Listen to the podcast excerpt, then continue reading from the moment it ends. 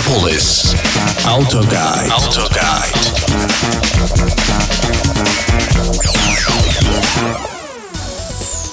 Рожденный Европой, в европейские дороги он явно не вписывается и смотрится там, как слон в посудной лавке.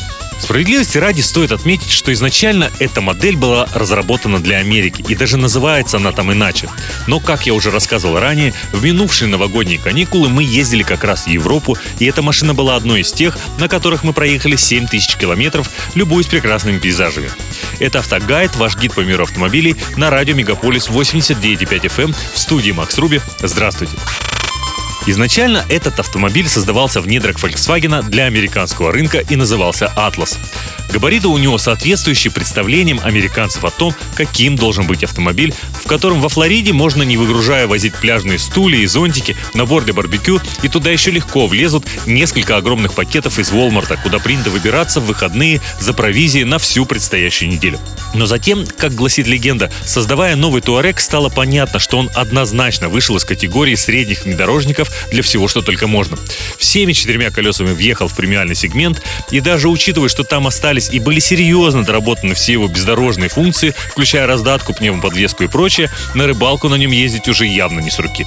И эта ниша оказалась свободна, вследствие чего немцы решили заполнить ее, адаптировав свою американскую модель. Ну, как адаптировав? Они назвали ее по-другому. Да, это тот самый Терамонт. Ну и дополнили комплектации линейкой весьма странных для этого огромного автомобиля моторов. Так что с моторами?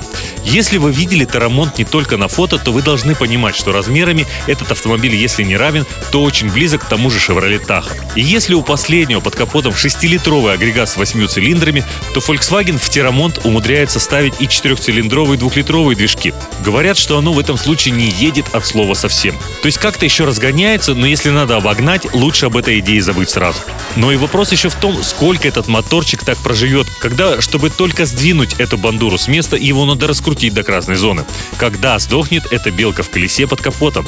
К счастью, на тест мне достался автомобиль с бензиновым двигателем объем 3,6 литра, и, судя по всему, это тот самый силовой агрегат, который стоял еще на моем Туареге, теперь уже позапрошлого модельного ряда. Он имеет неплохие характеристики по разгону и тяге, но жрет он столько, что, помнится, делал он это до 30 литров на сотню по городу.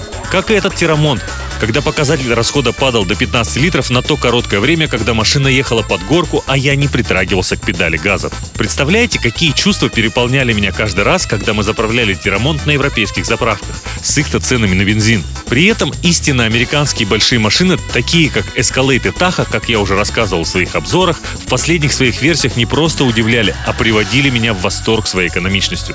Да-да, напомню, как Tahoe в смешанном цикле по Москве и области показывал расход 13-14 литров. В аналогичных условиях Тирамонт уверенно сжигал 22-23. С другой стороны, американцы хоть и похожи на внедорожники, но все же это скорее шоссейники. Хотя в Птаха есть управление раздаткой, то Тирамонт – это полноценный внедорожник. Грязь, брод, снег. Да что там снег? Альпийский снегопад ему практически нипочем. А знаете вы, что такое альпийский снегопад? Это даже не то, что случается у нас обычно в конце зимы несколько раз. Это когда с неба падает крупная сырая снежная крупа с интенсивностью, как будто просто перевернули ведро с ней. Видимость становится не дальше капота, дорога полностью исчезает, а при одной только мысли о торможении срабатывает АБС. Именно такой застал нас в австрийских Альпах, когда мы первый раз решили переехать из Австрии в Италию.